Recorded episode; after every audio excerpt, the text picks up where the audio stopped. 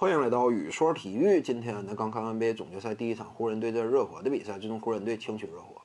这场比赛就整个过程来看呢，双方之间的用人思路、战术针对、各自的优劣，几乎完全符合我赛前的判断。我们清楚啊，湖人队在小前锋以及大前锋两个位置之上，几乎拥有全联盟最强的两大攻坚强点——詹姆斯和浓眉。虽然说热火呢单兵防守能力很强，但是你想要掐住湖人队这两杆进攻杀器的话，恐怕呢在防守端他还会祭出之前被证明比较有效的，呃联防策略。果不其然呢，今天热火队就是这么打的。而热火队一旦击出联防呢，那么留给湖人队在进攻端主要产生机会的区域，基本上主要就是两个方面，其一就是浓眉哥的中远距离投射，其二就是三分线以外湖人队射手群的远射。而你指望在一场比赛当中啊，湖人队这两个区域之内拥有明显良好出手机会的情况之下，纷纷把握不住，这个概率是相当低的。你以这场比赛为例呢，浓眉哥啊，中远距离虽然说稍微铁了点，但是呢，好在湖人队三分线以外这一帮射手群呢非常给力，通过强势的火力掩护呢，这也就使得啊内外形成了犄角之势，使得浓眉哥背靠这样一种强有力的外线输出呢，他在合理冲撞区位置尽显了自己的天赋优势。因此呢，面对热火队的联防体系啊，湖人队他总能找到机会的，进攻端他是有东西可打的。反观热火队呢，面对湖人队的防守，他打的就远没有这么轻松了。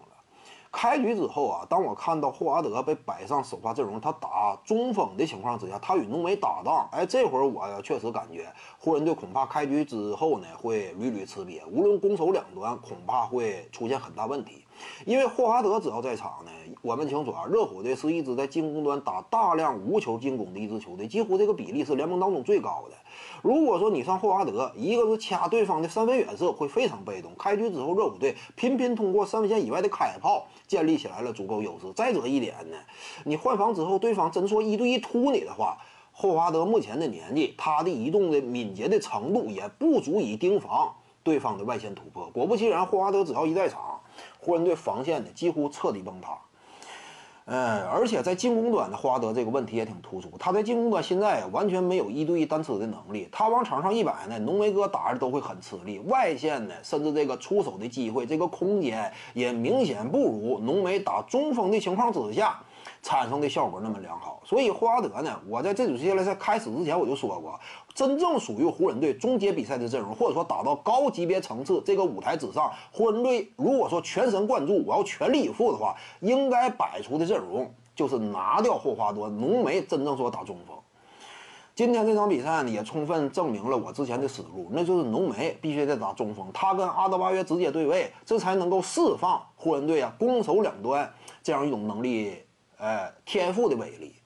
防守端呢，他几乎没有短板。这个还不像说之前凯尔特人啊，凯尔特人场上呢还有肯巴沃克这么一个明显短板存在。但是湖人队呢，你就说上卡鲁索，他身高一米九六，其实防起来也不吃亏。考虑到热火队呢一对一啊这种强吃能力确实是极其有限，你只要说在阵容方面我能够贯彻无限换防，那热火队几乎很难找到机会。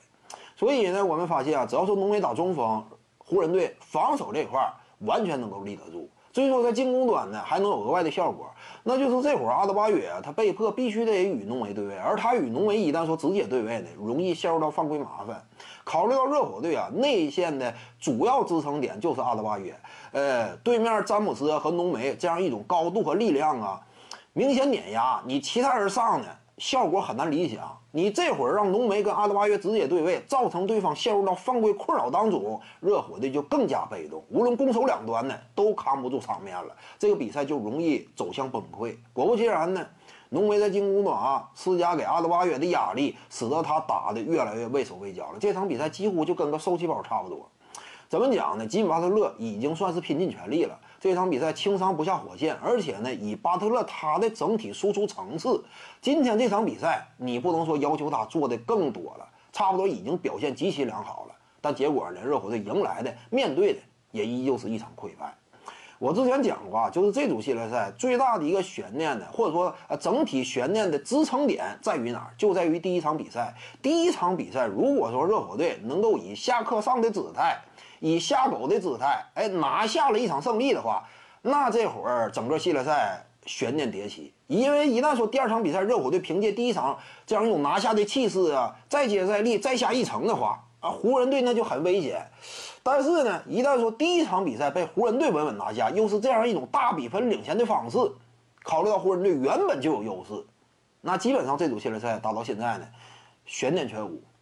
怎么讲呢？就观赏性的角度啊，不是说很理想，因为差不多今天第一场比赛打完呢，今年的总决赛呢也就这样，看点不是很多了。本期呢就跟您各位聊这儿，如果你喜欢本视频呢，点击屏幕右下角订阅，咱们下期再见。徐静宇的八堂表达课在喜马拉雅平台已经同步上线了，在专辑页面下您就可以找到它了。